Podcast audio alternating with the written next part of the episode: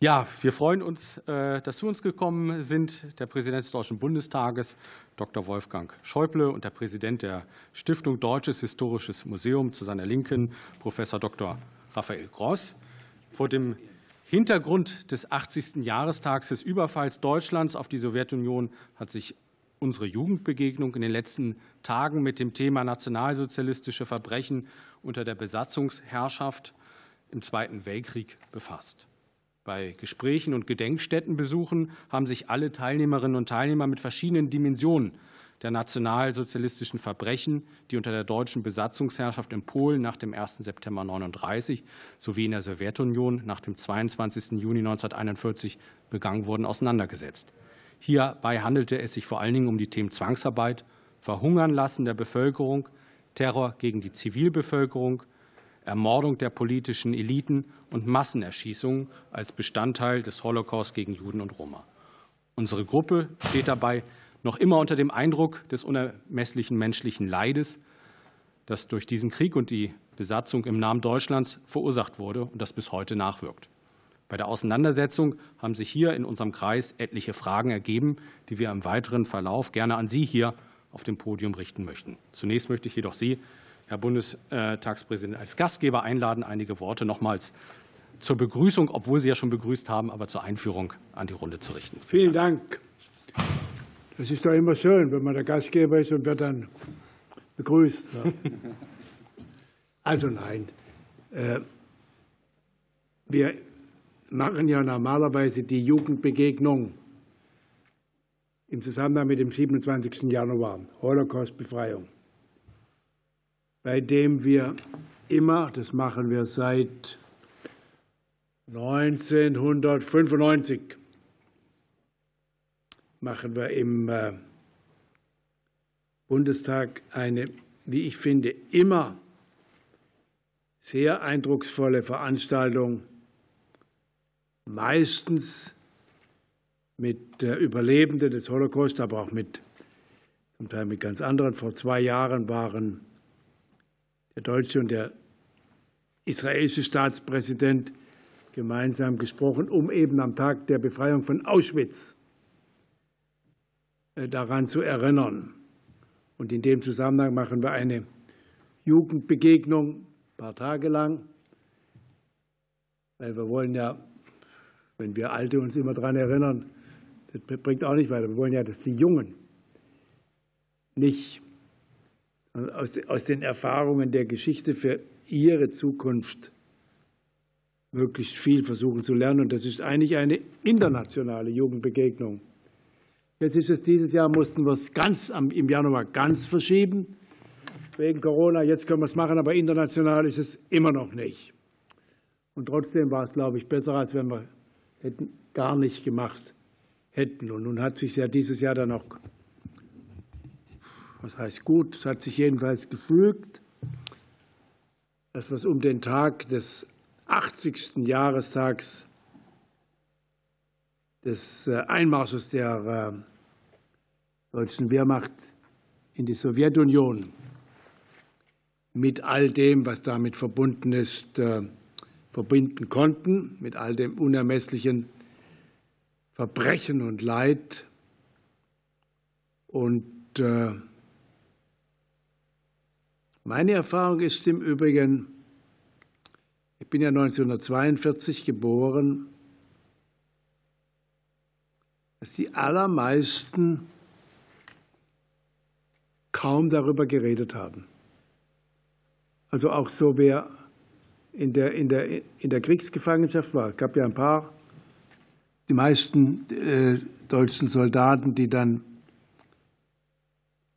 zum Teil auch erst äh, den 50er Jahren als Spätheimkehrer zurückkamen. Die haben natürlich in Sibirien auch Entsetzliches erlitten, was aber gar kein, ja, es wiegt sich ja nicht gegenseitig auf.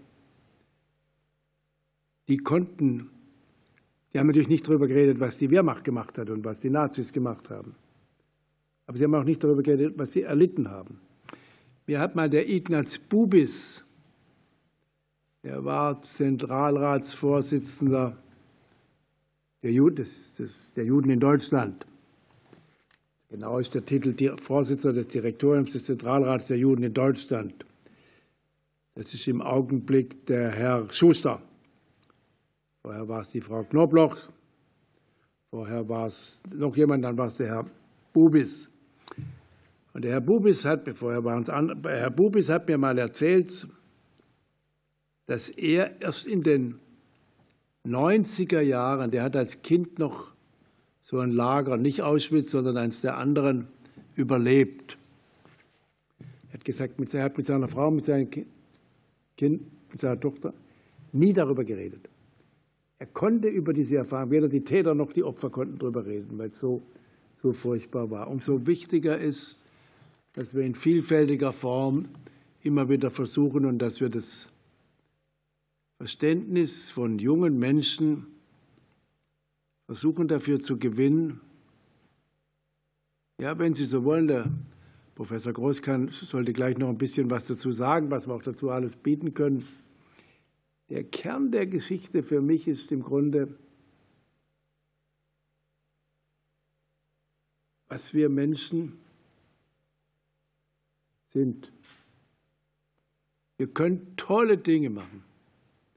Wir können auch unglaublich, es gibt ja auch unglaublich bewegende Geschichten, wo Menschen im Dritten Reich unter Lebensgefahr, einfache Leute, einfach einen, einen Juden versteckt haben, weil sie, obwohl es für sie Lebensgefahr war, wenn sie entdeckt worden wären, wären sie sofort entweder auch ins KZ oder gleich erschossen oder gehängt worden. Aber man helfen muss. Aber zugleich sind Menschen auch, und das kann man überall in der Welt auch sehen, bei uns ist zurzeit weniger, aber weiß der Teufel, wenn es losgeht, nicht?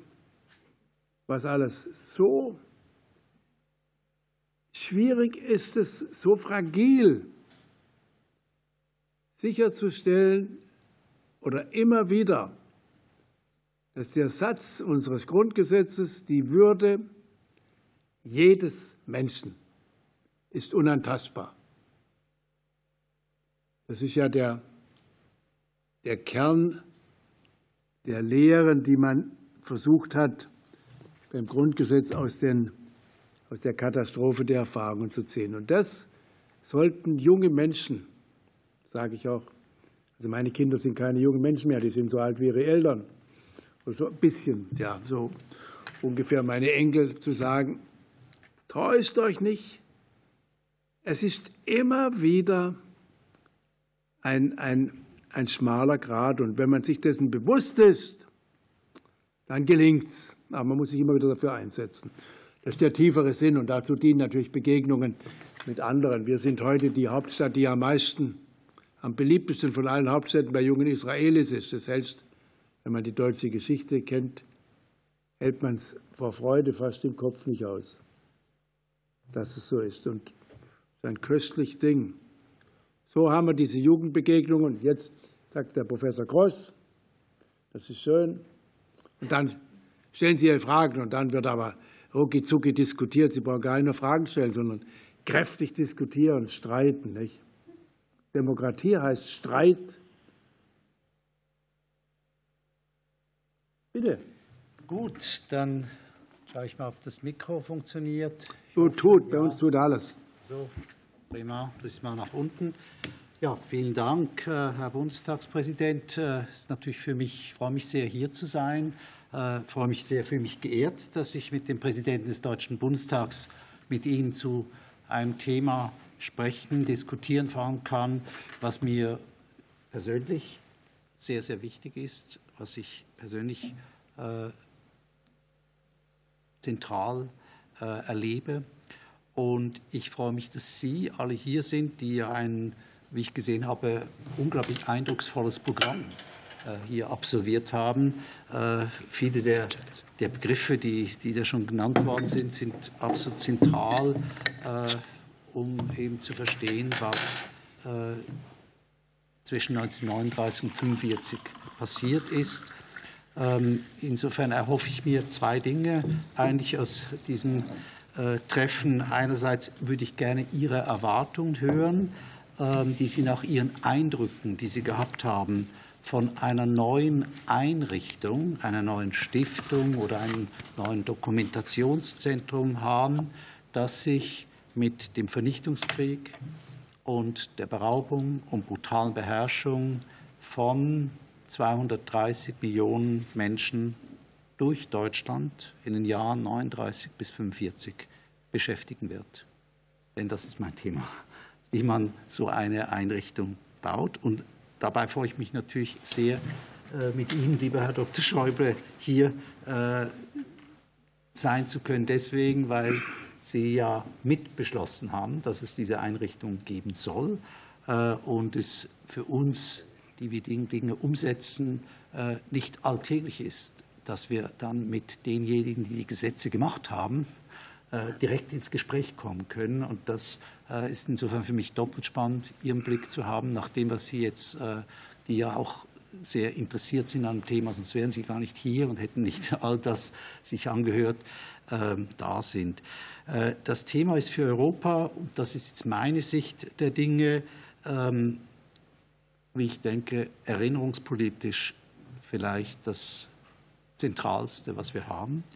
Ähm, zahlreiche europäische Konflikte sind ohne den Hintergrund und das Wissen über das, was in dieser Zeit 39 bis 45 passiert ist, aus meiner Sicht nicht zu verstehen. Also ich habe etwa 15 Jahre als Historiker in Großbritannien unterrichtet und ich würde sagen, selbst das Thema Brexit, auch wenn das vielleicht für viele äh, weit weg kriegt, auch dies ist ein Thema, was nicht unwesentlich für mich als Historiker auch damit zu tun hat, wie diese Vergangenheit reflektiert wird. Oder ich sitze neben Herrn Dr. Schäuble, die Finanzkrise. Selbst zu dieser Zeit, für mich als Historiker, unglaublich, wie da plötzlich äh, die Vergangenheit, auch vergangenheitspolitische, wie die Geschichte plötzlich wieder gegenwärtig wurde, äh, etwa Griechenland, ja, äh, in den heftigen Diskussionen, die es da gab. Ja, wir sind äh, hier ja quasi unter uns und insofern möchte ich mit Ihnen darüber reden, wie wir am Deutschen Historischen Museum, wie ich, wie die zwei Arbeitsgruppen, die ich eingerichtet habe mit Experten, Wissenschaftlern aus äh, ganz Europa, ähm, aber auch Experten für Gedenkstätten, wie wir mit dem Thema versuchen umzugehen. Und dann eben möchte ich hören, was Sie sich vorstellen. Ich würde mit einem Bild beginnen, damit wir vielleicht einfach so uns vorstellen, äh, was aus meiner Sicht ein möglicher äh, Grundgedanke ist. Das ist vielleicht ganz ähnlich wie was äh, der Bundestagspräsident angesprochen hat, nämlich die Frage, was sagt es über uns Menschen? Was macht es mit uns Menschen zu erinnern? Und warum brauchen wir das? Überlegen Sie sich, Sie möchten gerne mit jemandem befreundet sein, jemand möchte gerne Ihr Freund sein der hat aber ihnen schweres Unrecht zugefügt ähm, oder sie haben schweres Unrecht zugefügt. Ähm, das ist nicht vergleichbar mit Staaten. Trotzdem ist es so, sie würden eine Freundschaft mit jemandem nicht eingehen, ähm, der ihnen schweres Unrecht zugefügt hat und der dann sagt, hm, das vergessen wir jetzt mal, gehen wir zum nächsten Schritt über. Äh, und umgekehrt würden Sie, wenn Sie schweres Unrecht äh, begangen haben, auch nicht auf die Idee kommen, dass es so leicht ist, ohne zunächst genau zu sagen, ja, ich verstehe, was falsch war, ich übernehme Verantwortung, äh, ich gehe sozusagen auf diese Punkte ein. Da würden Sie sich auch nicht vorstellen können, dass es geht. Wir haben es mit Staaten zu tun, wir haben es nicht unbedingt nur mit denen, die agiert haben, zu tun, mit Kindern, mit Enkeln. Es ist also noch weit komplizierter. Trotzdem würde ich sagen, ohne Empathie, ohne Gespräch, ohne einen Versuch zu verstehen, was passiert ist, äh, ist diese Freundschaft, ist diese Freundschaft zwischen diesen Staaten schwer denkbar. Und vor diesem Hintergrund glaube ich, dass diese Einrichtung, die versucht, das zu dokumentieren, so wichtig. Wir planen ähm, in der Einrichtung zunächst mal zwei, Haupt, ähm, zwei Hauptschwergewichte, äh, und zwar zum einen zu dokumentieren, was zwischen 39 und 45 passiert ist. Also eigentlich genau das, was Sie in Ihrem äh, Parcours in all diesen Punkten äh, sich angeschaut haben, nur dass es an einer Einrichtung passieren würde, dass man sozusagen nicht an ganz viele Orte geht, sondern an einer Einrichtung all die Themen, die Sie jetzt beschäftigen haben, äh, zusammenbringt. Und das natürlich trotzdem beispielhaft und nicht enzyklopädisch, weil man ja sonst auch äh, das gar nicht erfassen kann. Und in einem weiteren Schritt dann, also sozusagen, wenn wir diese Grundlage geschaffen haben, die quasi die, die Grundlage ist überhaupt äh, als, als Aufklärung über was in der Zeit 39 bis 45 in Europa äh, passiert ist. Darüber hinaus gehen wir dann ähm, in den mehr dynamischen Teil, nämlich wie wurde nach 45 damit verfahren, wie wurde rechtlich, moralisch, juristisch, erinnerungsmäßig damit vorgegangen. Ähm, das heißt, wir haben diese zwei Haupt Richtungen, die uns wichtig sind. Einmal das, was man vielleicht das Statische nennen kann, das Aufklärerische, was ist passiert, und dann das, was bis in die Gegenwart hineingeht, wo diese Einrichtung, die wir jetzt errichten sollen, quasi wie auch Teil der, der Dynamik selber noch ist wo sozusagen auch die Diskurse darum, wie soll sie aussehen, wer soll daran sein, in welchem Widerspruch zu was steht sie, wer, welche Opfergruppen äh, sollen darin dokumentiert sein, wie, wie sieht das alles aus. Wir werden anders, als es jetzt in diesem Programm war, natürlich nicht äh, am 22. Juni 1941 beginnen mit dem Vernichtungskrieg gegen die Sowjetunion, sondern bereits am 1. September 1939, also mit dem Angriff auf Polen, dem sogenannten Auftakt zum Vernichtungskrieg, wie der Historiker Jochen Böhler es nannte. Äh, geografisch ist es ein riesiges Gebiet, wie Sie jetzt ja gesehen haben, also von Nordnorwegen bis Kreta, von den britischen Kanalinseln bis weit hinein nach Russland. Und wir haben es schätzungsweise mit äh, kriegsbezogenen Toten von zwischen 36 und 65 Millionen Menschen zu tun, davon etwa die Hälfte Zivilisten. Ähm, insofern ist aus meiner Sicht der Zweite Weltkrieg bis heute, bis in die Gegenwart hinein, der äh, wichtige erinnerungspolitische Fokus. Und ähm, ich halte es für zentral, dass es diese Einrichtung gibt, die sich mit diesem gesamten Komplex beschäftigt auch natürlich, wie es im Bundestagsbeschluss vorgesehen ist, mit Opfern des deutschen Vernichtungskriegs und bisher weniger beachteten Opfergruppen.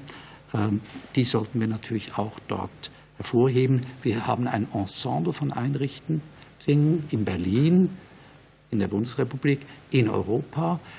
Wir sind natürlich eine von vielen, aber wir versuchen sozusagen da etwas Spezifisches zu machen. Äh, wir werden bis Ende Jahr nicht ein Drehbuch für diese Dauer- und Wechselausstellung schaffen, sondern tatsächlich nur einen Vorschlag geben, wie kann so eine Institution aussehen, wie kann die geplant werden. Wir werden die drei wichtigsten Aufträge, die Dokumentation, die Bildung und die Erinnerung dort behandelt werden. Und wir sind mittendrin, jetzt diesen Realisierungsvorschlag vorzubereiten und dann Ihnen im Bundestag äh, Ende des Jahres vorzulegen. Und freue mich jetzt auf die Diskussion darüber, mit Ihnen, Herr Bundestagspräsident, mit Ihnen allen, ähm, denn wir sind mittendrin am Plan und was immer Sie an äh, Eindrücken haben, an Punkten, wo Sie sagen, das fänden wir wichtig, hm. werde ich darüber nachdenken, werden wir in unseren Gruppen nachdenken. Ich freue mich aufs Gespräch. Danke. Ja, the floor is yours. Ähm, ich schlage vor, dass wir vielleicht mehrere Fragen äh, zusammen äh, annehmen, um dann Ihnen die Gelegenheit zu geben, auf die zu antworten. Und wenn Sie mir einen Gefallen tun wollen, sagen Sie immer, was Sie sonst machen, wenn Sie nicht bei der Jugendbegegnung sind. Wir können auch die Masken ablegen. Wir haben ja Abstand. Gut, bitte. Okay, hört man mich? Ja. Okay, also ich bin Admira Berisha.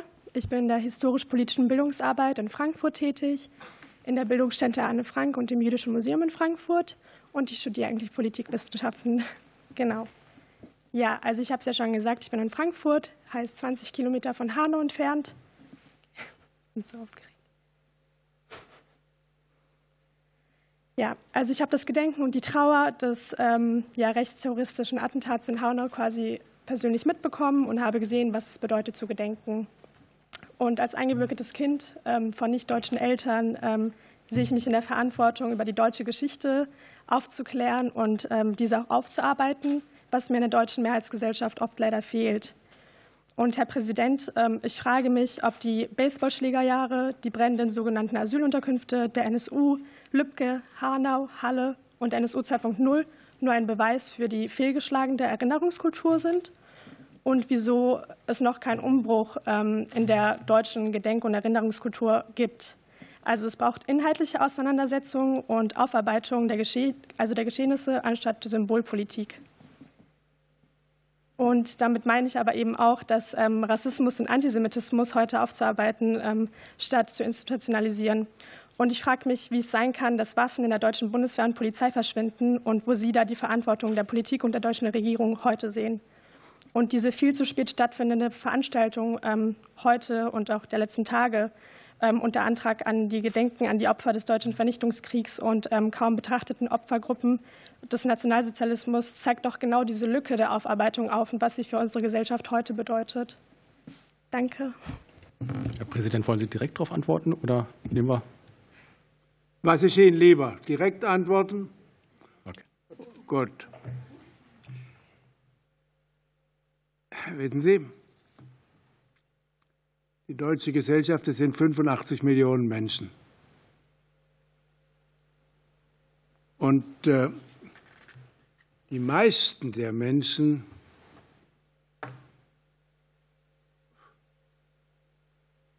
haben so ihre jeweils eigenen Sorgen und Probleme. Und äh, Jetzt haben wir, wir, wir haben einige, wir kämpfen immer noch. Das ist eine verrückte Geschichte. Ich kann es gar nicht verstehen, warum es überhaupt noch Antisemitismus in Deutschland geben kann. Eigentlich kann man ja fast schon nicht verstehen, dass es wieder Juden in Deutschland gibt. Denn das war auch in der jüdischen Gemeinschaft nach, dem, nach der Shoah und nach dem Zweiten Weltkrieg hoch umstritten.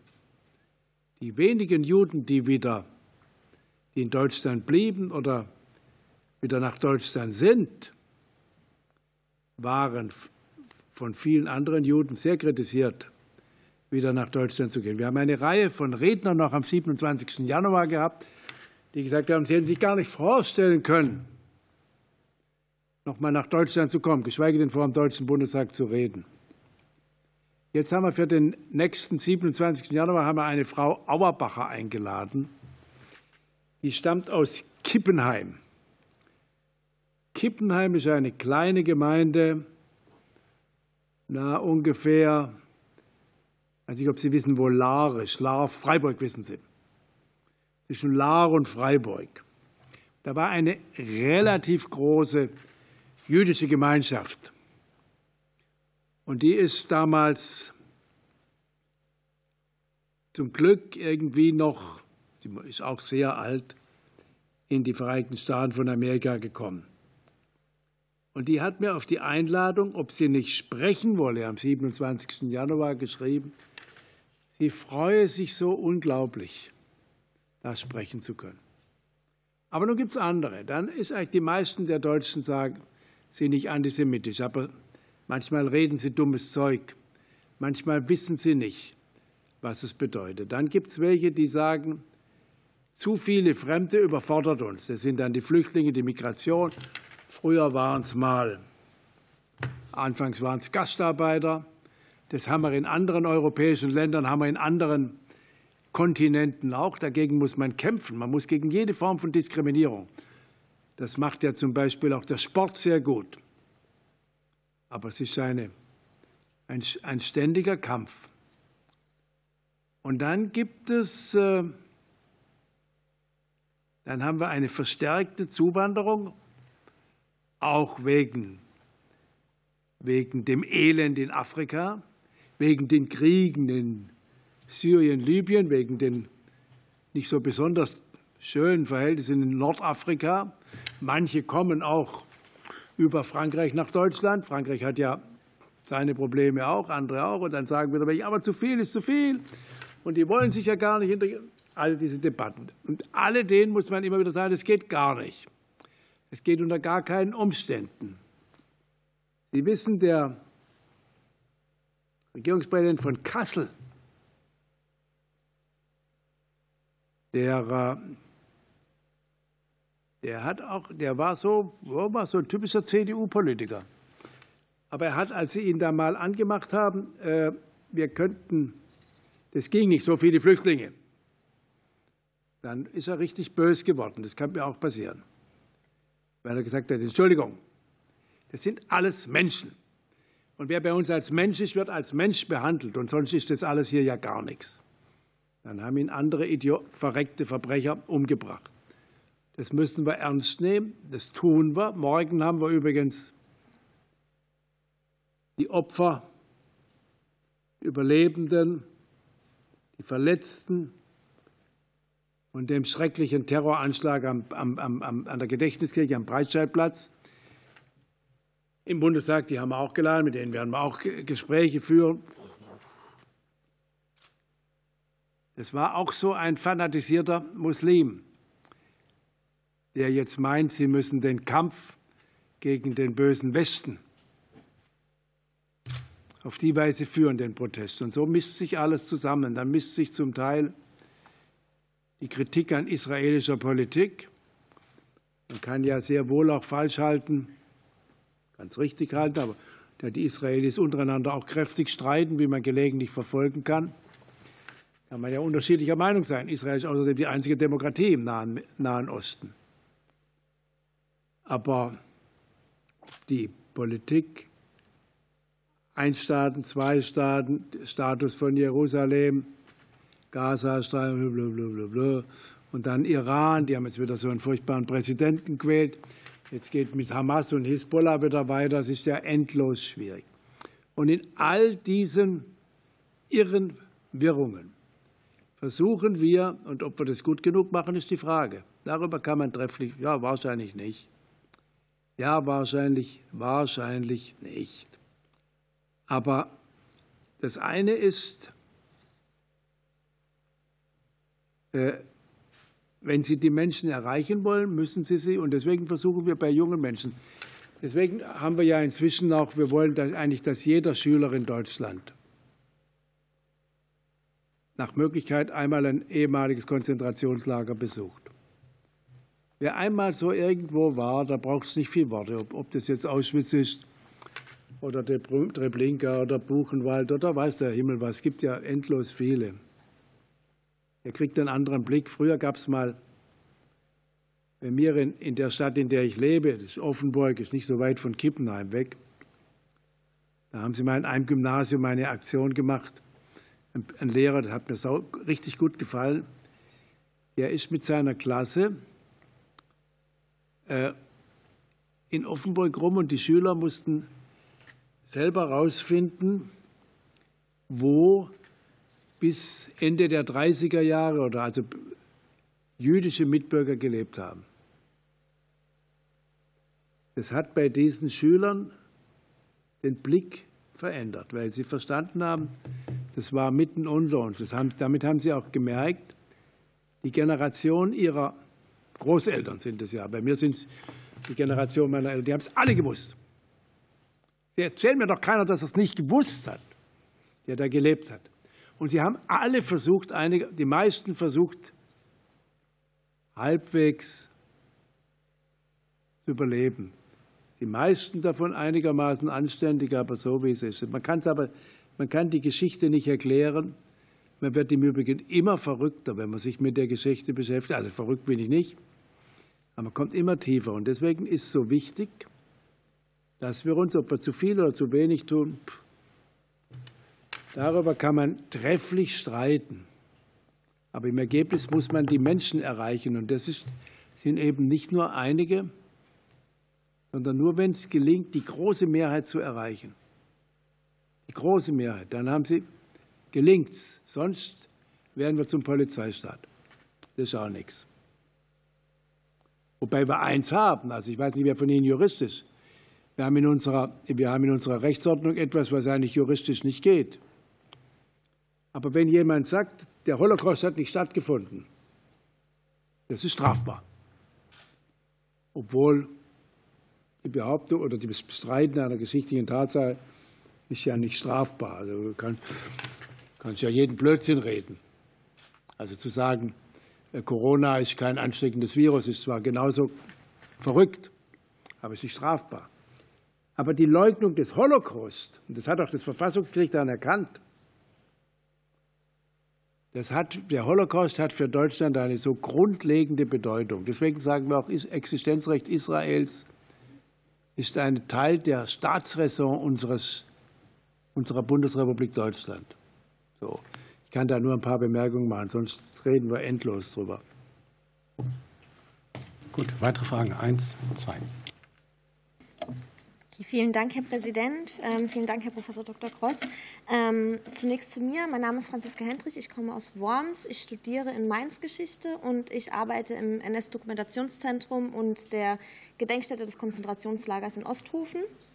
Ähm, genau, meine Frage wäre vor allem jetzt eben an die geplante Erinnerungsstätte, die Sie da ähm, ja jetzt konzipieren. Sie sagten ja, in dem ersten Konzept wollen Sie auch beispielhaft das vor allem auch darstellen. Ähm, wie genau wollen Sie da auswählen? Weil auch in dem Antrag wird ja auch schon klar, es, es sind ja sehr verschiedene Erlebnisse und sehr verschiedene Leidensgeschichten, die durchgekommen, äh, die auch passiert sind oder die den Menschen angetan wurden. Wie gehen Sie da auch ähm, nach, teilen Sie da auch nach Ländern auf? Teilen Sie da nach den verschiedenen ähm, ja, betroffenen Gruppen auf, die ja auch benannt werden in dem Antrag? Und wie wollen Sie auch die Beispiele dann auswählen zum Teil von den Biografien? Weil das ist ja ein ganz schwieriger, denke ich, eine ganz schwierige Aufgabe. Und wie wollen Sie auch diese verschiedenen Leidensgeschichten vergleichen, ohne sie direkt zu vergleichen, falls Sie wissen, was ich damit meine. Das ist ja eine ganz schwierige Aufgabe und mich würde da sehr stark interessieren, wie Sie da vorgehen wollen. Mhm. Wir sammeln die Fragen. Da war eine weitere Frage.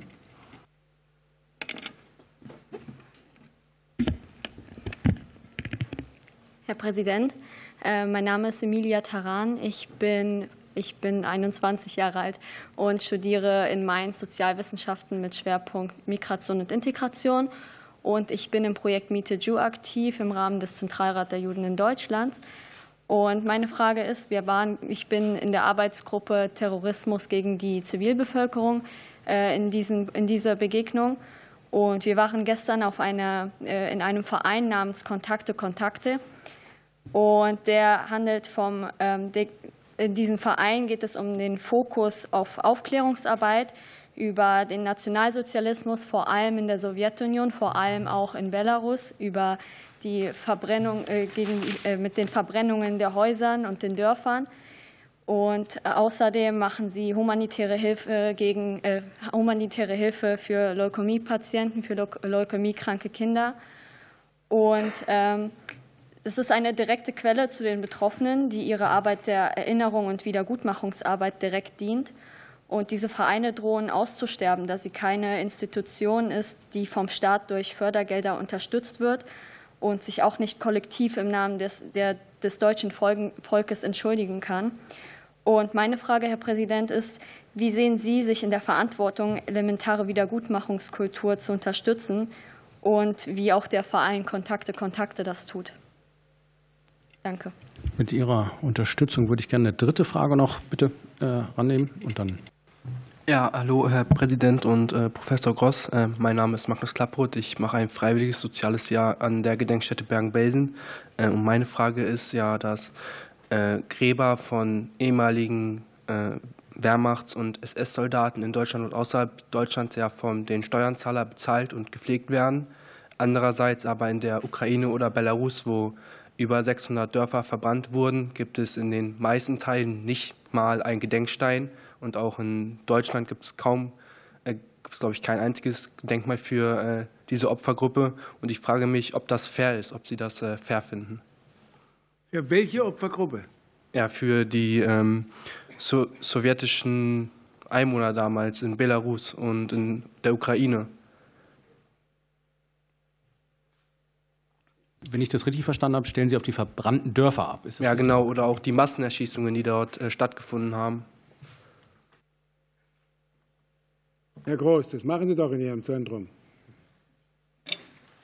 Soll ich mal, ähm, also ähm, vielleicht der, der, Reihe nach, also ähm, die Frage nach der Auswahl der Gruppen, die Sie gestellt hatten, äh, das ist genau eines der ganz großen Themen, die wir haben. Wie, wie, ja, ich habe gesagt, wir können es nicht enzyklopädisch machen, wir können nicht alles abbilden, weil ich kenne es von meinem eigenen Haus, dem Deutschen Historischen Museum. Wir haben eine Dauerausstellung, äh, die chronologisch uns einen Überblick, jetzt werden Sie vielleicht lachen, über deutsche Geschichte auf 10.000 Quadratmeter gibt. Wenn Sie sozusagen diese 10.000 Quadratmeter beschritten haben, ähm, das ist sehr viel. Ja? Ähm, das ist gigantisch. Da werden Sie sozusagen nur einen Ausschnitt sich an einem Tag anschauen und das ist die Frage, welcher und wie. Wir machen es jetzt auch neu, werden es äh, wichten. Das heißt, das sind museologische Fragen. Wie, wie, wie schafft man überhaupt, dass etwas ähm, Sie haben jetzt ja auch einen Eindruck gekriegt in den Tagen, wo Sie sich beschäftigt haben, verschiedenen Einrichtungen, auch hier in Berlin habe ich gesehen, ähm, dass, dass man tatsächlich eben Empathie gewinnt, dass man was versteht. Ein wichtiger Punkt von Ihnen ist, wie geht man mit denen der Frage um, äh, ja, gehe ich da jetzt geografisch vor, gehe ich da nach Opfergruppen vor, nach Fragen der, der Gewalteinwirkung, geht es um Hunger, um Zwangsarbeit, um Vergasung, um Ghettoisierung, um, äh, geht es also um, um Gewaltkonzepte. Und was lernen wir, wenn wir die zeigen? Ja, das ist auch dann eine, pädagogische Frage. Umgekehrt, wenn wir jetzt anfangen, von den äh, verschiedenen heutigen europäischen Erinnerungen auszugehen, dann reden wir über 27 verschiedene äh, politische Gemeinwesen. Das ist natürlich, können Sie sich vorstellen, das ist museal praktisch gar nicht bewältigbar. Ähm, und das bringt mich vielleicht zu der allerersten Frage, die wir hatten, ähm, weil ich die auch spannend fand, wo Sie, Herr äh, Präsident, geantwortet haben. Ich glaube, der Nationalsozialismus, und das kann man nicht oft genug sagen, auch wenn es trivial ist, war nicht nur eine schreckliche Praxis, sondern auch eine schreckliche Ideologie und Haltung und Einstellung und äh, lebte auch von geteilten Einstellungen und Haltung. Und die haben 1945 nicht einfach von einem Tag auf den anderen äh, aufgehört, auch wenn die politische Macht derjenigen, die den Krieg verloren haben, damit zu einem Ende kam. Und insofern ist das, was wir bis heute an Echos oder wie Sie es beschreiben, an Empathie oder Empathielosigkeit haben, zum Teil äh, genauso wie Herr Dr. Schraube es beschrieben hat, es interessiert die Leute einfach nicht oder es interessiert sie sehr wohl. Und zum Teil hat es auch mit einer Tradierung zu tun. Ja, und auf die müssen wir auch schauen und die müssen wir auch erforschen. Und äh, die ist natürlich dann eben etwas, wo man genauso eine Frage äh, hat, wie ist es überhaupt denkbar, dass nach dem, was wir alle wissen, wenn wir etwa den Film Shoah geschaut haben oder wenn wir in der Gedenkstätte waren, dass es trotzdem noch Antisemiten gibt in der Bundesrepublik und so weiter.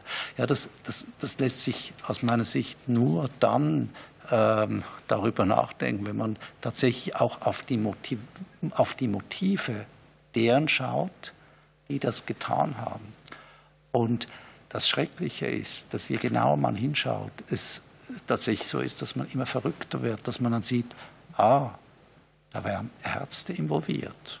Und zwar begabte Ärzte, die, die da Dinge getan haben. Stichwort Euthanasie, äh, Selektion und so weiter. Was haben die denn nach 45 gemacht? Juristen. Äh, ja, also wir haben sozusagen ein unglaublich breites Bild. Und äh, die Frage ist, dass wir auf der einen Seite natürlich sagen können, Deutschland ist, hat unglaubliches Glück gehabt, heute da zu sein, wo es ist. Ja, es gab an ganz vielen Punkten Wendungen, die die so nicht unbedingt hätten eintreffen sollen oder können oder müssen. 89 ist so ein Wendepunkt. Es hätte auch anders laufen können. 45 hätte auch anders passieren können. Ja? Also es gibt ganz viele Momente, wo man sagt, ja, es ist unglaublich, was hier für eine Gesellschaft entstanden ist, wo wir eben mit dem Präsidenten des Bundestags äh, in der Offenheit darüber sprechen können, was nicht ideal ist, ja, was wir problematisch finden, wo, wo Sie eben sagen, hm, da ist ganz vieles ganz im Argen. Und ich denke, wir verstehen mehr, wenn wir eben diese Kontinuitäten uns auch anschauen. Und darum zurück, glaube ich, auch bei dieser neuen Einrichtung wird es wichtig sein, dass wir uns überlegen, woher kamen bestimmte dieser äh, Gewaltvorgänge, was waren diejenigen, die das betrieben haben, Umsiedlungspläne, da waren weiß ich, bis zu Soziologen beteiligt und so weiter. Wer waren die? Was haben die gemacht? Und was ist davon weitergegangen. Und ich glaube, das ist vielleicht so ein bisschen ein Versuch einer Antwort, wie wir in diesen Arbeitsgruppen äh, überlegen, wie strukturieren wir das. Aber ich hatte es auch eingangs gesagt, wir werden nicht in diesem Jahr eine Ausstellung dazu konzipieren, sondern nur überlegen, wie so eine Einrichtung als Ganzes funktionieren kann.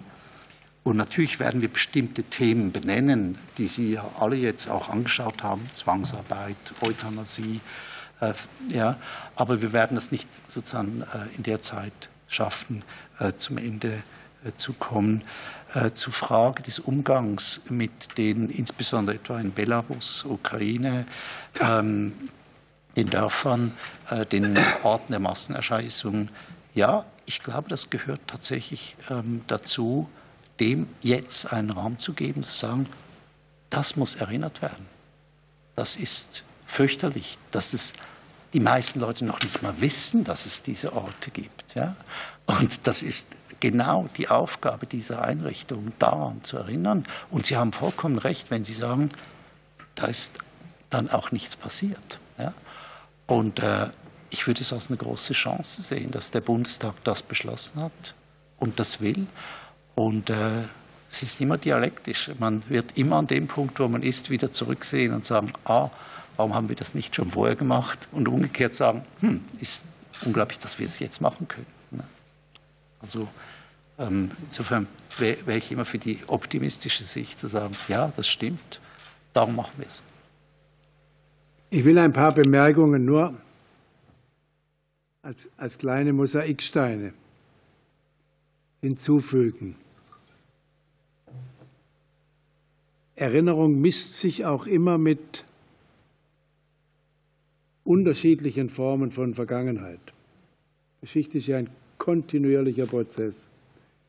Sie können das heutige Ungarn, mit Ungarn haben wir gerade ein Problem, bis hin zur Fußball-Europameisterschaft mit Regenbogenfarben. Ich weiß nicht, ob Sie davon gelesen haben. Ja, Sie können Ungarn nicht verstehen, auch Viktor Orban nicht, wie er sich entwickelt hat, was leider eine traurige Geschichte ist. Ich kenne ihn noch als jungen Helden der ungarischen Revolution 88 wenn man nicht die ungarische Geschichte seit dem Ersten Weltkrieg im Blick hat. Ungarn war das erste Land, das mit der Bundesrepublik vor dem Fall der Mauer einen Vertrag über die Anerkennung von Minderheiten geschlossen hat, weil natürlich seit dem Ende des Ersten Weltkriegs die Mehrzahl der, der Ungarn außerhalb Ungarns gelebt hat, dem, was nach den Pariser Vorortverträgen von Ungarn übrig bleibt.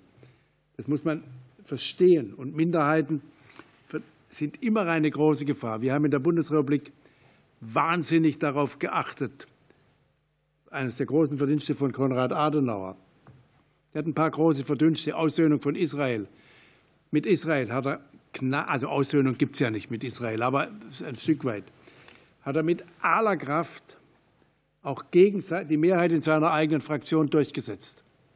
Weil er gesagt hat, wir haben überhaupt keine Chance, wenn wir nicht da etwas machen. Zu Polen kam er nicht mehr, weil da war der Kalte Krieg. Das mussten dann andere nach ihm machen. Kohl hat es auch gemacht, Willy Brandt natürlich ohne dies auch mit, mit seinem Kniefall. Aber es misst sich ohne Ende.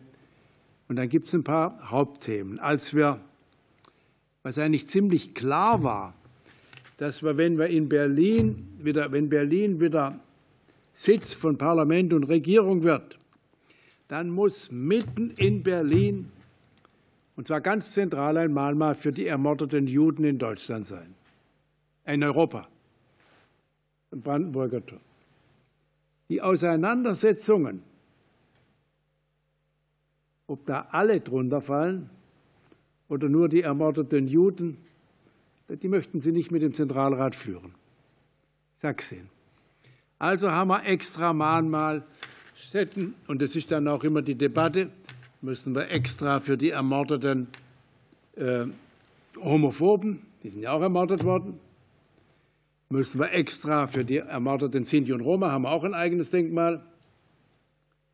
Äh, sie, sie kommen vom Hundertsten ins Tausendsten. Und wenn Sie dann etwa sagen, ja gut, dann kommen die Juden und sagen, aber das könnt ihr nicht gleichsetzen mit den Juden. Denn die Juden sollten ja, es war ja Teil der nationalsozialistischen Ideologie insgesamt, ausgerottet werden. So. Bei, der Debatte, ich habe gerade noch mal den Antrag ausgesucht, da, da habe ich auch schier. Ich bin manchmal ungeduldig.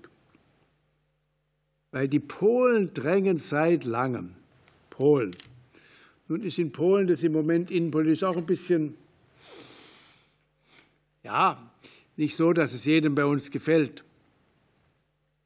Und die sagen, ihr habt schon lange, nicht nur in Ostberlin, das ist ja klar, Mahnmal für die Sowjetunion, sondern ihr habt ja auch gleich da vorne den Panzer da, das haben wir auch im Einigungsvertrag, im 2 plus 4 Vertrag ausdrücklich übernommen, dass das Mahnmal dieser Panzer da äh, der äh, bleibt da vorne.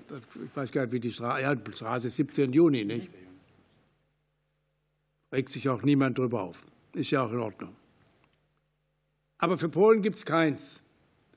Und wir waren doch, Polen, das Land, das als erstes überfallen wurde.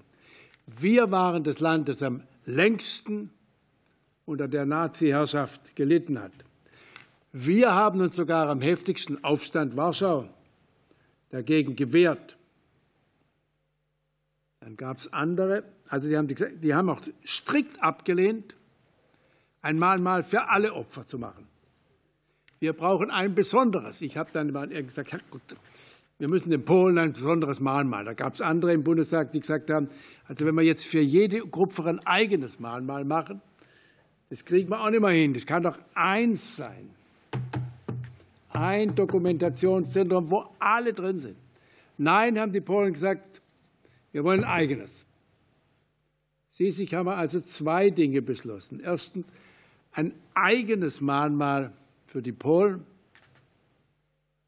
Da sollen die Polen auch bitte mitwirken, wie wir das gestalten und wie wir es machen. Und anderem ein gemeinsames Dokumentations- und Erinnerungszentrum für alle. Aber es ist höllisch schwierig. Ich springe einfach, nur damit Sie mal sehen, wie kompliziert es ist. Und wenn Sie nicht auf alle Opfergruppen Rücksicht nehmen, unser Bundespräsident hat dieser Tage an den Überfall auf die Sowjetunion erinnert. Hat der ukrainische Botschafter die Veranstaltung verlassen. Ja gut, dass die, dass die Ukraine und Russland im Augenblick nicht in einer Art Kriegszustand sind, das wissen wir auch. Und dass die Ukraine Teil der Sowjetunion war, übrigens nicht seit dem Zweiten Weltkrieg, sondern nach, nach den Wirren des Zusammenbruchs des äh, Zarenreiches und dass die, die russisch-ukrainische Geschichte kompliziert und vielfältig ist, dass die Ukrainer sagen, der eigentliche Sitz der russisch-orthodoxen Kirche ist in der Ukraine, was die Russen auch nicht so gern hören. Da sind wir noch gar nicht bei Belarus. Gucken Sie Belarus an. Und wenn Sie das mit der Erinnerungskultur so sehr mischen und alle die Konflikte reinkriegen, dann Sie, haben Sie nur noch Streit. Und das ist das Gegenteil von dem, was wir brauchen, wenn wir bei den vielen Menschen, den Jungen überhaupt noch Interesse finden wollen und den Älteren auch, die sagen, ja, aber hm, hm, können die sich nicht einigen. Muss man jetzt wirklich, muss man wirklich, wenn der Bundespräsident doch für alle Opfer oder an alle Opfer gedenkt, muss man, brauchen wir dann den Streit? Und so geht es hin und her. Und wie gesagt, man kann mit Vertretern der jüdischen Gemeinschaft nicht darüber reden. Und ich, ich weiß das auch, ich lasse es auch bleiben. Andere Opfergruppen sind alle wichtig. Ich sage immer, die jüdischen Vertreter waren die ersten, die mich schon in den 80er Jahren, da war ich auch schon Minister, immer gemahnt haben, achtet darauf, dass er keine Fremdenfeindlichkeit kriegt. Da ging es damals um Türken der zweiten, dritten Generation Gastarbeiter. Und ich habe gedacht, wieso kommt ausgerechnet die Juden? Dann sagen sie, weil wir wissen, Juden wissen, wenn Minderheiten diskriminiert werden, wenn Fremdenfeindlichkeit wächst, endet es immer auch in Antisemitismus. Deswegen bin ich so sehr dafür, dass wir jede Form von Diskriminierung zusammenpacken und trotzdem besondere. Ich muss den Polen, Polen haben ja Katyn. Sie können auch den Historiker können den Überfall auf die Sowjetunion nicht seriös behandeln ohne auch den Hitler-Stalin-Pakt. Auch die Weigerung von jemand wie Winston Churchill, der damaligen britischen Regierung unter dem Druck von Winston Churchill mit guten Gründen, ein Bündnis mit Stalin abzulehnen. Churchill hat ja auch hinterher gesagt, ich glaube, wir haben das falsche Schwein geschlachtet. Nein, nein, wir haben schon das richtige Schwein geschlachtet. Sie hätten so möglicherweise noch mehr. Das ist aber eine andere Frage, nicht?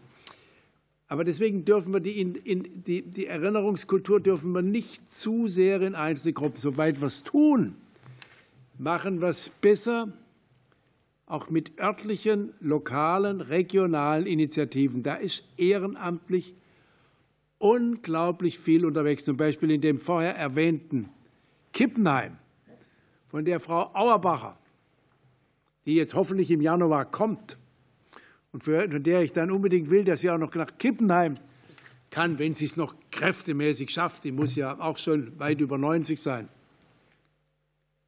Da gab es immer eine starke äh, Organisation von jüngeren Menschen aus der Gesellschaft raus, die den Friedhof gepflegt haben, den jüdischen Friedhof und ähnliches mehr.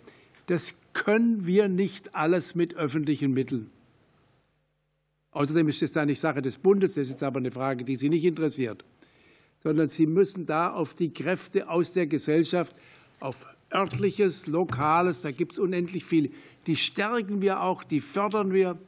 Aber wenn wir alles mit Bundesprogrammen machen, wird es verrückt, geht dann auch in die Mühlen der Bürokratie und bewirken das Gegenteil. Wir geben, versuchen, so viel wie möglich Impulse zu geben. Aber wir müssen auch den anderen sagen, ihr müsst auch selber tun. Sonst sitzen am Ende alle da und sagen, wir zahlen eh so viel Steuern. Staat, mach mal. Das kann der Staat nicht.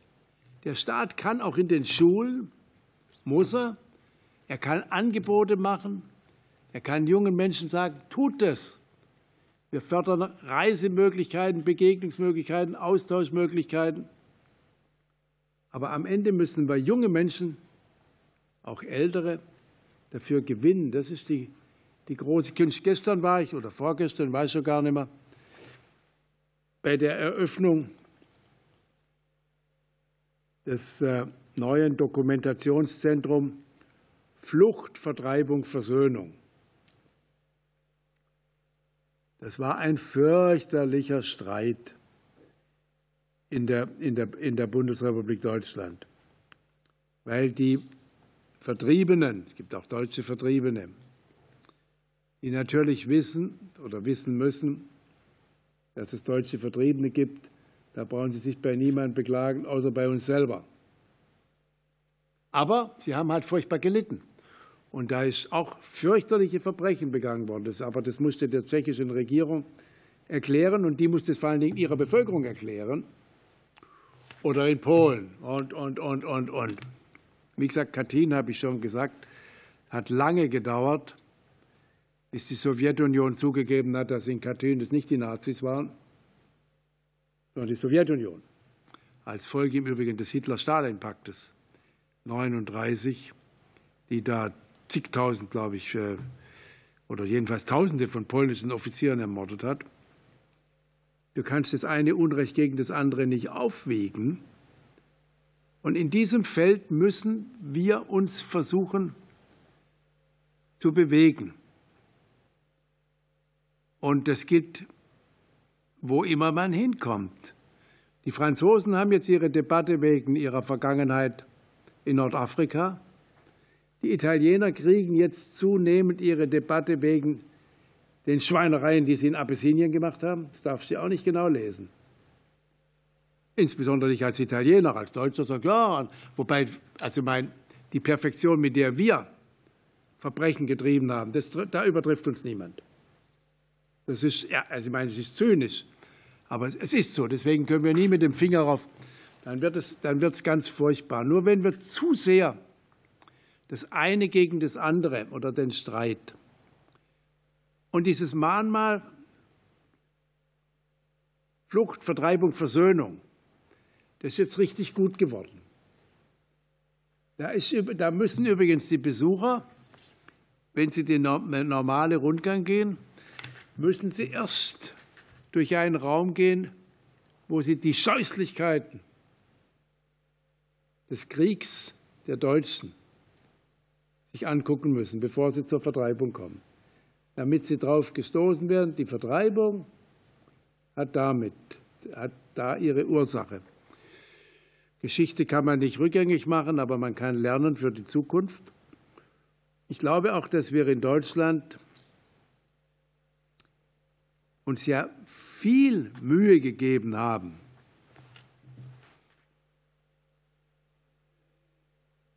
aus der, uns mit der Geschichte zu beschäftigen. Eine Zeit lang haben wir es auch verdrängt. Ich habe in der Schule nichts von Auschwitz gehört. Ich habe 61 Abitur gemacht. Unser Geschichtsunterricht hat beim Aus, also bei Bismarck oder so aufgehört. Ja klar. Ja, glauben Sie, dass einer, der im Krieg war oder Gefangenschaft war, ich habe, wie gesagt, früher, früher 61 Abitur gemacht. Und insofern haben wir das uns erst stand. Das war dann in den 60er Jahren mit einigem gewissen Abstand, haben wir, damals war ich jung, dann wollten wir es auch wissen. Und dann haben wir, gesagt, was war denn da? Ich habe jetzt von meiner, von meiner Tochter gehört, deren Schwiegervater ist. Äh, 1928 geboren, war also am Kriegsende oh, noch nicht ganz 16, ja, der im August geboren ist, war aber noch im Krieg. Sei, wo war er denn? Das hat er nie darüber geredet mit seinen, mit seinen Kindern. Nie, nie, nie, nie, nie. Jetzt hat er mit seiner Schwiegertochter, die kannte es ganz gut, hat er plötzlich gesagt, ja, ja, wir sind dann Abkauer. Er sagt, wo war der? Ja, irgendwo in Norddeutschland. Weiter sind sie nicht mehr gekommen. Aber immerhin waren sie da. Sind sie 600 Kilometer durch Deutschland gelatscht, diese noch nicht 16-jährigen Kerle desertiert. Wären sie erwischt worden, hätten sie, wären sie erschossen worden.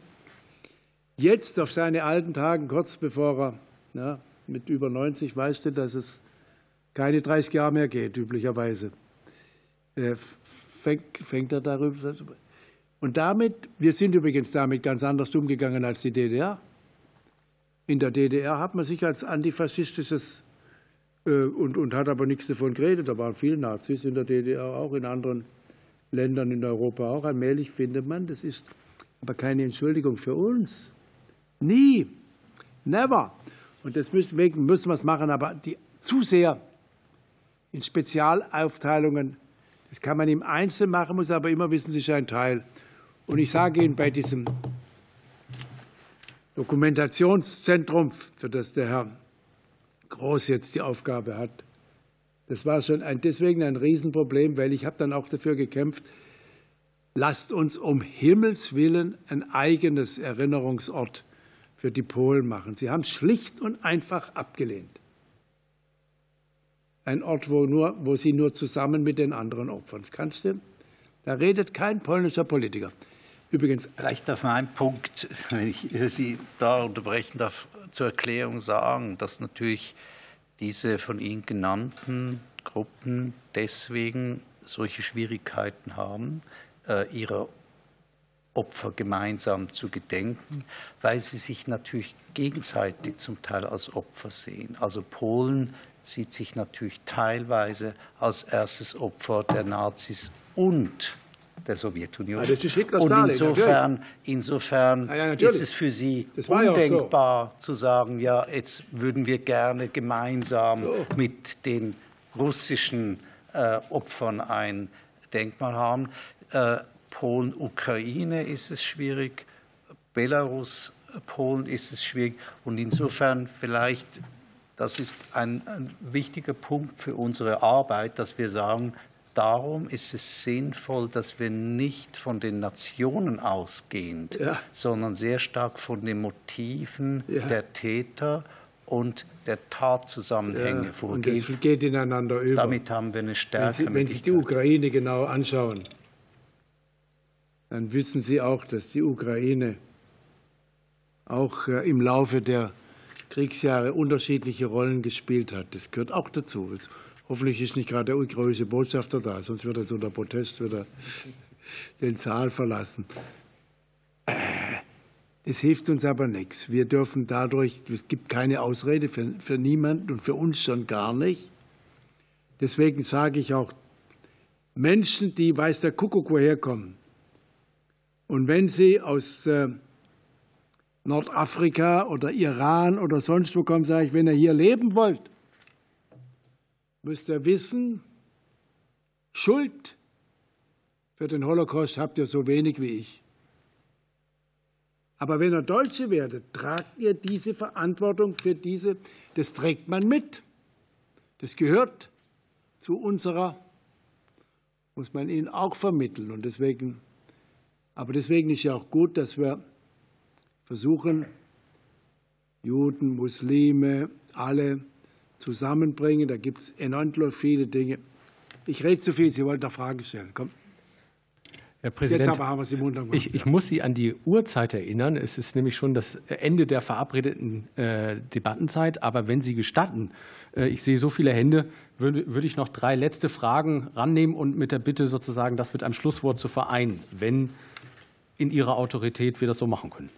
Meine Autorität ist unbegrenzt, außer dass irgendwann, außer dass schön. irgendwann meine Sekretärin mich furchtbar rüffelt, weil ich den nächsten Termin versemmle. Ja, bitte. Ja, ähm, genau. Mein Name ist Sophie Heinig. Ich komme aus Leipzig und arbeite ehrenamtlich für den Volksbund Deutsche Kriegsgräberfürsorge. Äh, und meine Frage, denke ich, richtet sich eher ein bisschen an Herrn Professor Kross. Äh, ich will ganz plakativ fragen, ist so ein Dokumentationszentrum ausreichend? Und zwar denke ich, dass es ein großes Problem der aktuellen Erinnerungskultur ist, dass viele der Opfergruppen nicht bekannt sind. Darum dreht sich ja auch der Antrag, dass es also zum Beispiel in der Schule vernachlässigt wird, wie viele Opfergruppen von den Nationalsozialisten verfolgt wurden. Eben nicht nur Juden, nicht nur Sinti und Roma, auch politische Gegner, auch als homosexuell Betitelte, auch als asozial Betitelte. Und wie schafft man es, die ins kollektive Gedenken zu holen? Weil ich das Problem sehe, dass ähm, Gedenkstätten und Museen und auch so ein Dokumentationszentrum, die sind vermeidbar. Ähm, dort sind Leute, die sich, ähm, die das Thema vielleicht nicht hören wollen, die die Bandbreite der Opfer ignorieren oder vielleicht auch leugnen, die müssen dort nicht hingehen.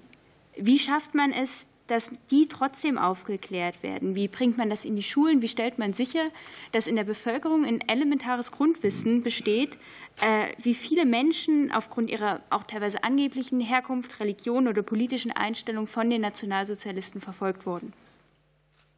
Vielen Dank. Jetzt war da drüben eine Frage, bitte in der Mitte.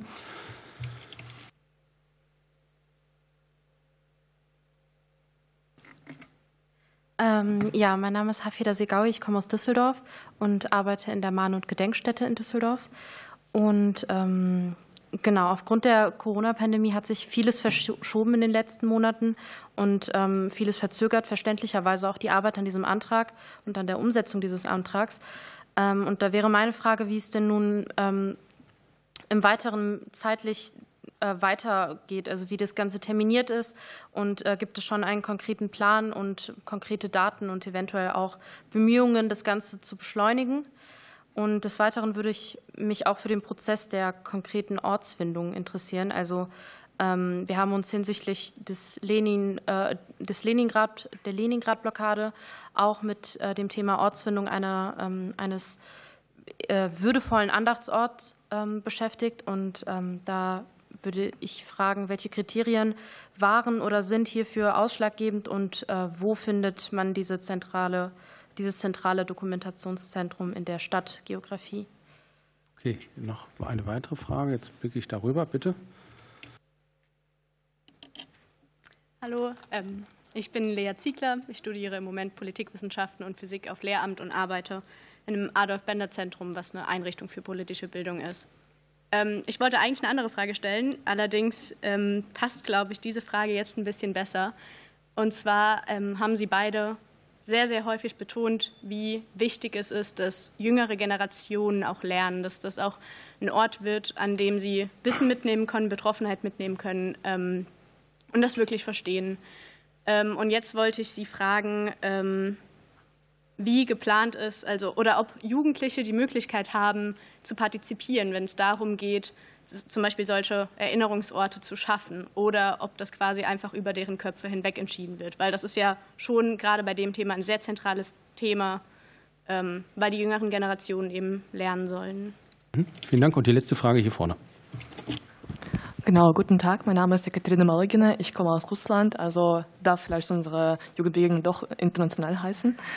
Und ich arbeite, ich studiere seit zwei Jahren in Berlin und arbeite im Deutsch-Russischen Museum Berlin-Karlshorst im Dokumentationszentrum in der Zwangsarbeit. Und, und zwar, äh, ich habe eine Frage genau zum, äh, zur neuen Einrichtung. Und in Berlin gibt es eigentlich ja bereits einen Ort, in dem gemeinsam von deutschen, ukrainischen, belarussischen sowie auch russischen Historikerinnen und Historiker mit großer dokumentarischer Sorgfalt und umfassender Multiperspektivität eine Ausstellung geschaffen wurde, die ideologischen Ursprünge des NS-Vernichtungskrieges gegen die damalige Sowjetunion darstellt. Und es spricht genau über das Deutsch-Russische Museum Berlin-Karlshorst. Und dieses Museum leistet eigentlich vieles von dem, was der Bundestag in seinem Beschluss nun fordert. Und nicht nur die Aufarbeitung der Geschichte dieses Vernichtungskrieges im Osten, sondern auch die multinationale Zusammen- und Mitarbeit mit den betroffenen Ländern. Meine Frage ist, läuft der Deutsche Bundestag dabei nicht die Gefahr, die bereits gemachten Erfahrungen und die kollegiale Beziehungen mit den Partnereinrichtungen und äh, zivilgesellschaftlichen Initiativen in betroffenen Ländern sowie auch die Ergebnisse dieser langjährigen Arbeit in den Schatten, in den Schatten zu setzen, wobei man ein komplett neues äh, Dokumentationszentrum schafft. Vielen Dank. Vielen Dank. Dann wäre mein da Vorschlag. Da waren auch ja, noch okay, zwei. Komm, das ist Gut. unfair. Ja. Sie war auch noch, mindestens ja. Sie, Sie beiden noch. Das ist unfair. Wir werden nicht alle Fragen beantworten, aber, aber zu Wort kommen sollen Sie doch. Vielen Dank. Ähm, mein Name ist Johanna Kroll. Ich bin ehrenamtlich aktiv in einer KZ-Gedenkstätte, der KZ-Gedenkstätte Heilfing-Teilfing in der Nähe von Tübingen in Baden-Württemberg. Ähm, meine Frage stellt sich auch in Anbetracht der aktuellen Stunde vorhin mit der Afghanistan-Debatte. Zum einen wird mit dem geplanten Doku-Zentrum ein Gedenken mit dem Narrativ Nie wieder Krieg und Hass ähm, ja, betrieben ähm, angedacht. Zum anderen ist Deutschland einer der größten Rüstungsexportnationen weltweit und liefert Waffen an Konfliktgebiete oder an Länder, die in Konflikten beteiligt sind, in denen auch die Menschenrechte nachhaltig verletzt werden. Wie ist das miteinander zu vereinen?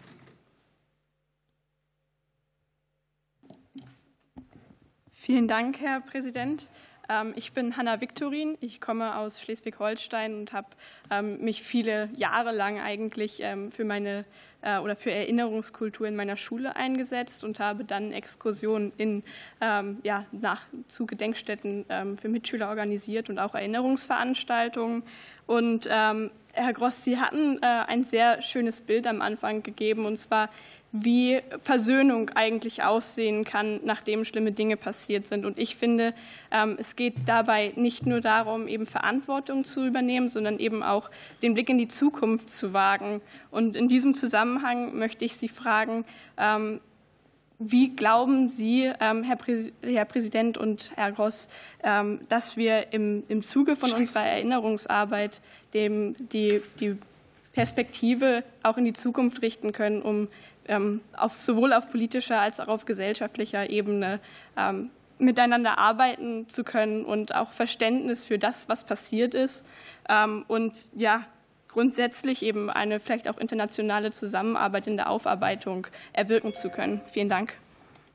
Jetzt muss ich unhöflich sein. Ich habe jetzt gerade mal mich vergewissert. Da kann meine Sekretärin mein Problem nicht lösen. Ich muss, sollte um 16 Uhr Mitglieder unabhängigen, eines unabhängigen Kontrollrats äh, vereidigen. Da muss ich jetzt einigermaßen beschleunigt hin. Aber die Fragen kann alle der Professor Groß äh, beantworten, mit einer Ausnahme, nämlich mit ihrer. Und da finde ich, haben wir doch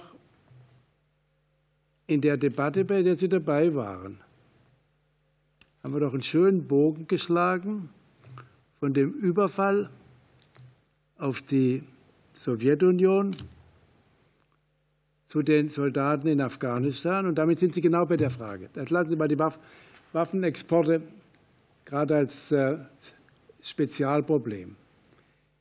Aber dass äh, wir allein mit, äh, ohne, ohne Waffen die Welt nicht friedlicher machen, sondern in Wahrheit nur den, den Verbrechern oder denjenigen, die mit Gewalt die anderen Menschen Gewalt antun, das ist ziemlich sicher. Ich habe lange als Finanzminister in der Vorbereitung auf die deutsche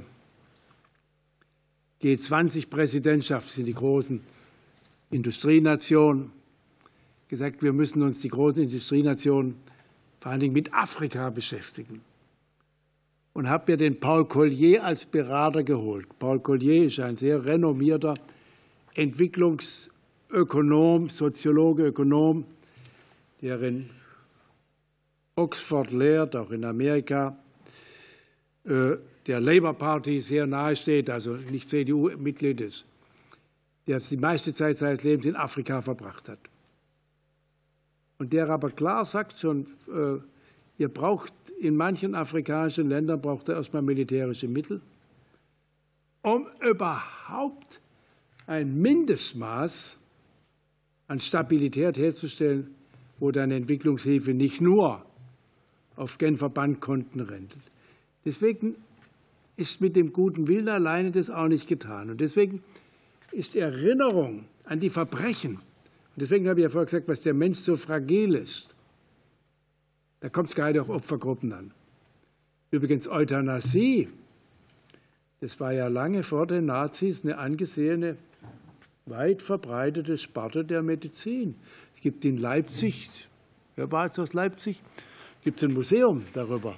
Da ist mir es auch schlecht geworden, als ich da war. Aber das war lange vor der Nazizeit. Da hat die Medizin sich da intensiv.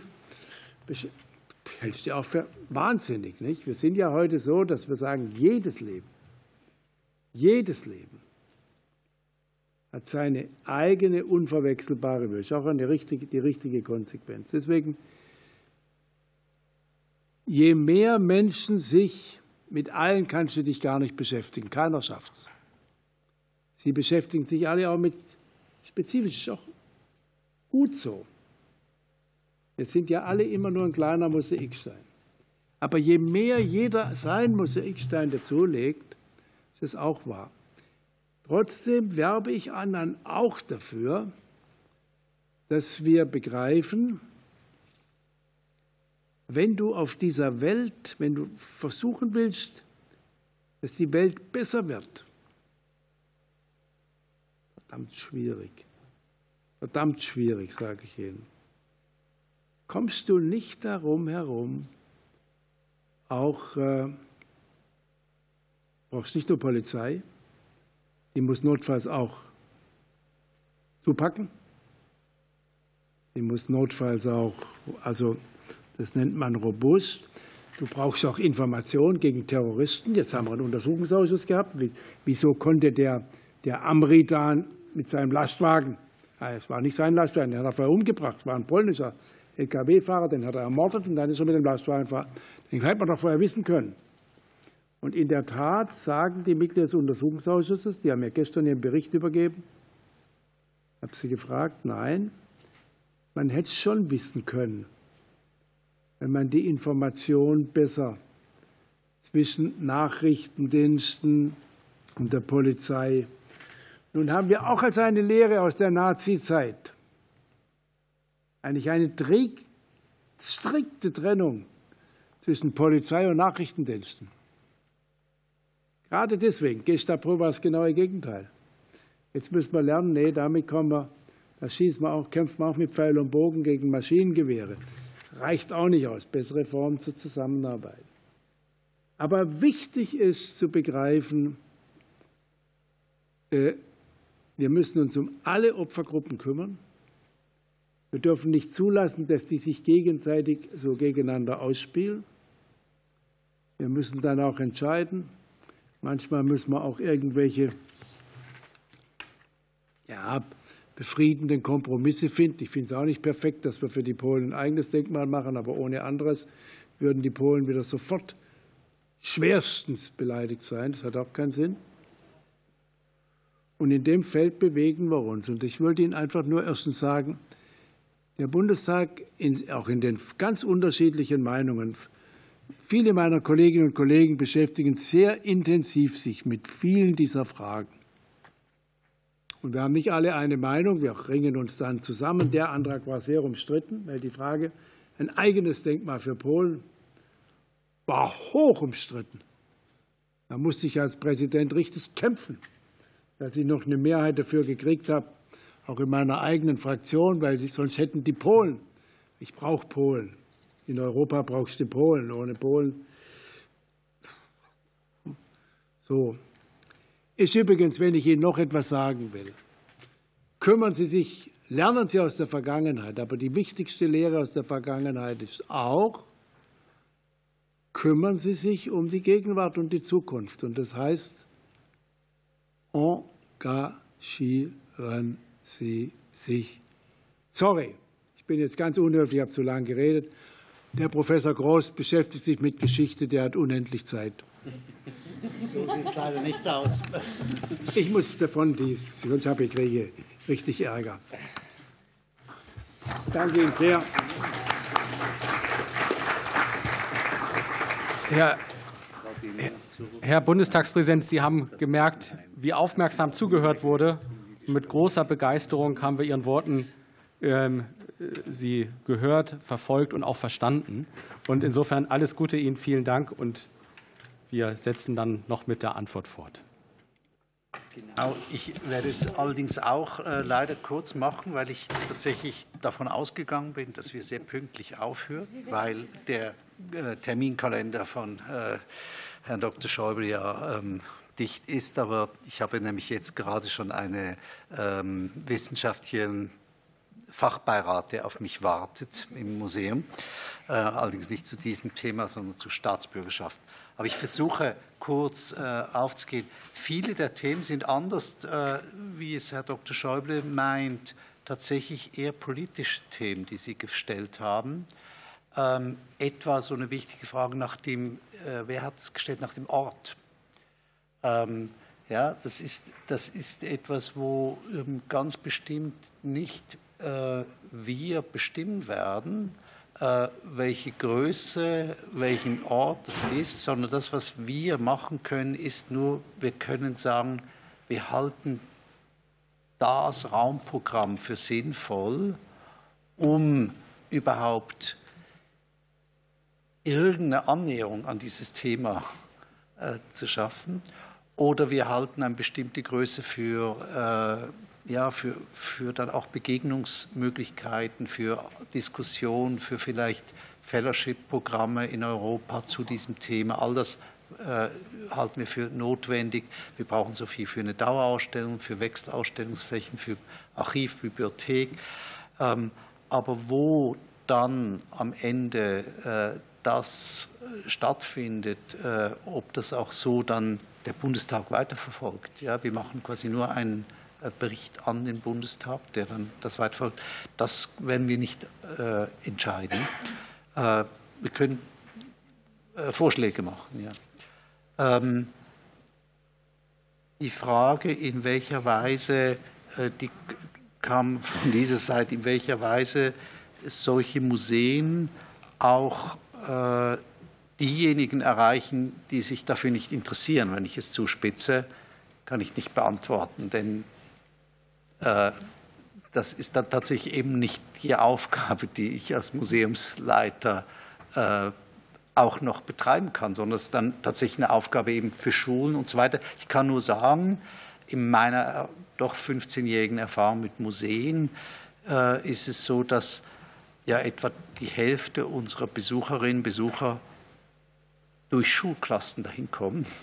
Äh, das heißt, wir erreichen überraschend viele, die vielleicht dann nicht alleine mit ihren Eltern oder ganz alleine kommen würden, aber doch, dass halt Lehrerinnen und Lehrer sagen, das ist wichtig. Und insofern, wenn es dann so ein, eine Einrichtung geben würde und gibt, dann ist äh, die Erwartung sicher auch die, dass, dass, äh, dass das auch motivieren wird, ähm, äh, Schulklassen dahin zu gehen und, und, sich das anzuschauen.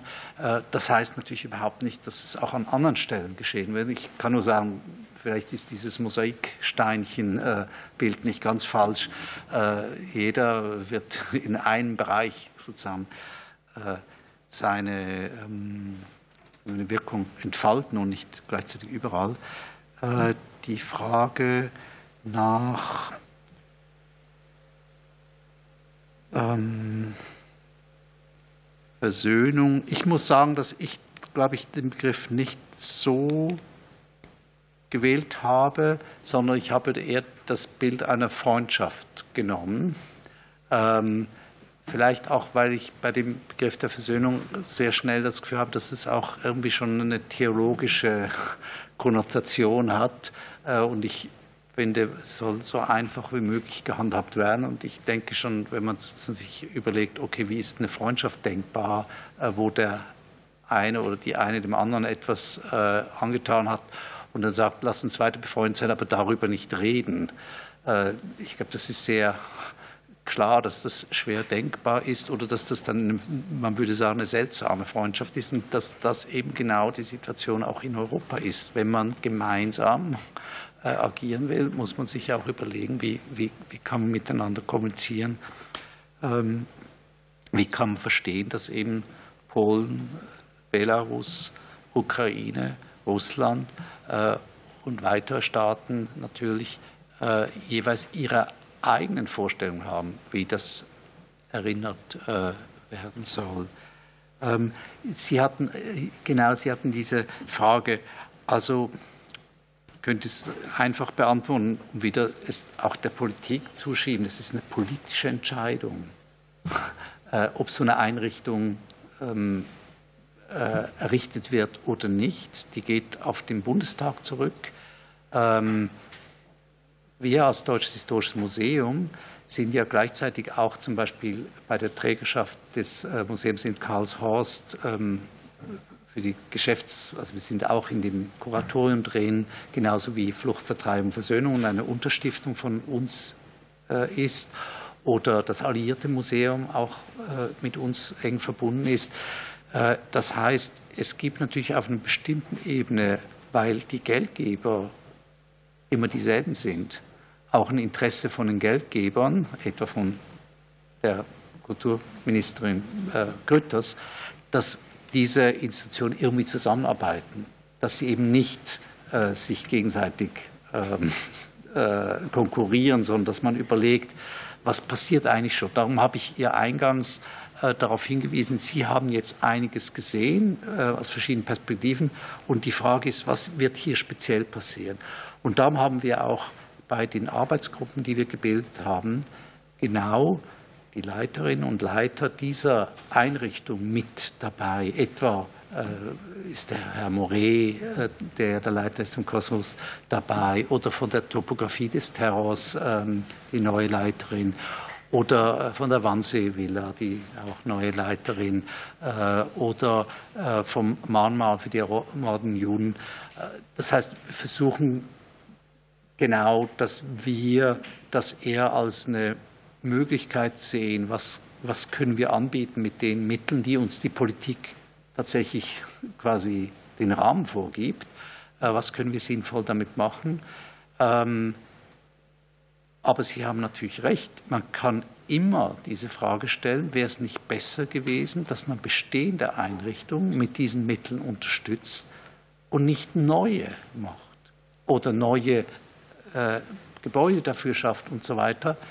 Ähm, ich wäre jetzt sehr ungeschickt, wenn ich sagen würde, ja, Sie haben recht, aber ich würde sagen, es ist natürlich auch der Dynamik des politischen Geschehens geschuldet, dass es vielleicht interessanter ist für Politiker, ähm, anwesend zu sein, wenn eine neue Einrichtung sich präsentiert, als wenn wir bei einer Einrichtung, wo äh, vieles im Argen ist, Millionen und Millionen reingehen, ohne dass es sichtbar wird. Also das ist oftmals tatsächlich äh, wie Sie sagen, ist das äh, die Frage. Trotzdem würde ich hier sagen, Sie haben es ja gesehen an der Reaktion auf den Auftritt von Herrn Steinmeier in Karlshorst. Das scheint äh, in der Weise nicht als ganz neutrales Terrain wahrgenommen zu werden. Äh, insofern, das ist ja interessant. Also muss man da noch ich habe es jetzt nicht so genau verfolgt. Herr Schäuble hat es ja gemerkt. Ähm, aber äh, Ihre Frage ist eine, die uns sehr beschäftigt, äh, genau in diesen Arbeitsgruppen. Was machen wir, damit wir nicht unnötig Verdopplungen schaffen und dass wir äh, einen Schwerpunkt machen? Ich glaube aber, ich hoffe, dass durch die Besuche, die Sie hatten, Sie merken, dass Sie an sehr viele Orte gehen müssen, um zu diesem Verbrechenskomplex 39 bis 45, Vernichtungskrieg, die verschiedenen Themen hingehen müssen und es nicht eine Einrichtung gibt, wo sie hingehen können. Und insofern kann man, glaube ich, schon sagen, dass es offensichtlich da noch eine Leerstelle gibt. Und wenn der Bundestag jetzt die Bereitschaft hat, für so ein erinnerungspolitisches Thema sich zu engagieren, ist es natürlich für uns als diejenigen, die von den Museen her denken, äh, zunächst mal ein Geschenk. Und wir sagen, ja, toll, dass ihr da investieren wollt, wir, wir greifen es auf und, versuchen daraus was zu machen. Aber das sind natürlich sehr pragmatische Überlegungen. Ähm, ich schaue noch mal auf meine Notizen, ob ich irgendwie ein äh,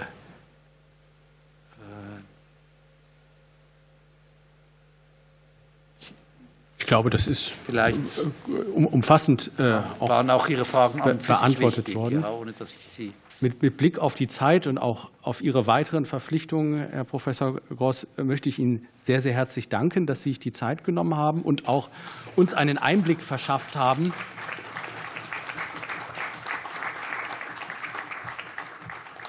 In den, in den Geburtsprozess so einer Institution. Das war für uns alle sehr spannend. Sehr herzlichen Dank.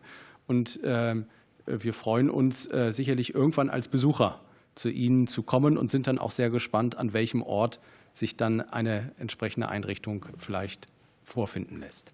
Herzlichen Dank. Damit schließe ich diese Runde ähm, und äh, wir setzen dann gleich das Programm fort. Dankeschön.